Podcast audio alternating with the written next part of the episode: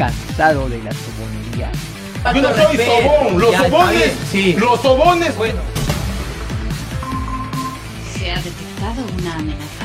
En tiro frontal, el análisis más claro y directo y los comentarios más duros y críticos aquí en tiro frontal, solo por Spotify. Hola, ¿qué tal? Bienvenidos a un nuevo episodio de tu podcast Tiro Frontal, donde hoy hablaremos sobre la primera victoria de Alianza Lima en la final de la Liga 1 Betson frente a Sporting Cristal. Hoy día muchos hinchas de Alianza Lima deben estar celebrando este triunfo que les acerca al título nacional, un título que sería algo muy importante para el club después de lo que ha pasado en los últimos meses, después de que no se esperase que juegue la Liga 1, Alianza Lima regresó a la Liga 1 y bueno, lo he hecho como hemos visto, ¿no? Como hemos sido espectadores todos, como todos hemos sido espectadores del, del juego que ha mostrado Alianza Lima. Si bien es cierto, ha sido el equipo con menos goles en contra, con el mejor, para mí, el arquero del campeonato. Angelo Campos está jugando un buen, un buen, pero un buen torneo. Para mí debería ser el arquero del año. Si bien es cierto, también Alianza cuenta con, con, jugador- con jugadores importantes como Yosemir Bayón, eh, con Jairo Concha y Hernán Barcos, quien fue el artífice del primer canto frente a Sporting Cristal.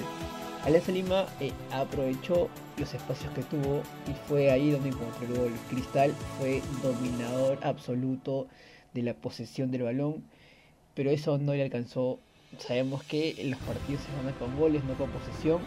Cristal trató de dominar el partido, lo dominó, pero no le alcanzó. Y esto hace que Alianza Lima se lleve la primera final y lo deje cerca, pero muy cerca de levantar la copa. Alianza solamente le basta un empate para poder coronarse campeón en el partido de vuelta. Cristal, sin embargo, tiene herramientas para poder contrarrestar o para poder darle vuelta a este resultado. Marcos Riquelme no estuvo efectivo de cara al arco, no estuvo tampoco Irwin Ávila y Percy no por más que se intentó, no aparecieron para poder marcar y empatar el resultado. ¿no? Cristal, como hemos mencionado, trató de crear ocasiones con la posesión de balón, pero fue imposible. ¿no? Alianza Lima defendió muy bien, se cerró muy bien y logró sacar el triunfo. No me parece por ahí que a Alianza Lima le faltaron piernas para poder afrontar los últimos 20 minutos, los últimos 15 por ahí. Se le notaba cansado, más que todo a Farfán, a Barcos que ya no, no daba, pero este partido, este planteamiento, este rendimiento de los jugadores ha alcanzado para que Alianza Lima hoy en día esté a un paso de poder levantar la copa. Una copa, un torneo muy eh, atípico por lo que se dio a inicios de año, por la reincorporación de Alianza, pero hemos dado cuenta que ha sabido sobresalir de ese hoyo en el que estaba y hoy en día está peleando la copa de la Liga 1 Betson, ya clasificado también a Copa Libertadores 2022. ¿no? Recordemos que la final va a ser el domingo 28 de noviembre en el Estadio Nacional y Alianza Lima solo le basta un empate para poder alzar la copa. ¿no? Cristal tiene que ganar sí o sí para poder forzar el tiempo extra y si permanece el empate, la paridad, van a ir a penales. Vamos a ver qué es lo que sucede en el otro partido, en el partido de vuelta y ver si Alianza logra levantar la copa después, como ya se ha mencionado, después de un año atípico. Farfán, eh, el ingreso de Farfán me pareció fue más que todo para poder refrescar, pero por ahí también entró y se terminó cansando en los últimos 10 minutos demostró, derrochó la calidad para hacerle una jugada extraordinaria y otro partido a Merlo.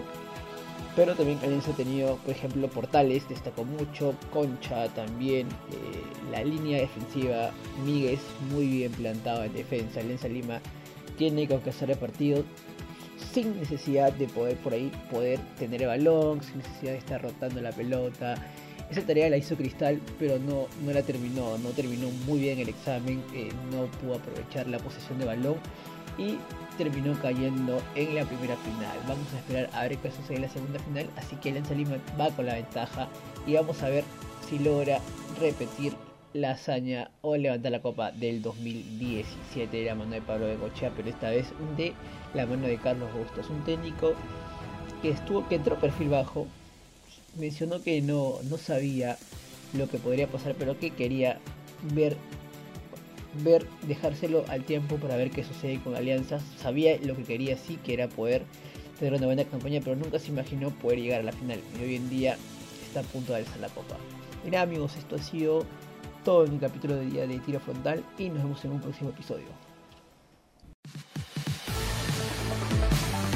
Yo no soy sobón. Los Ya, sobones. sí. Los sobones. Bueno, Tiro Frontal, todos los jueves por Spotify.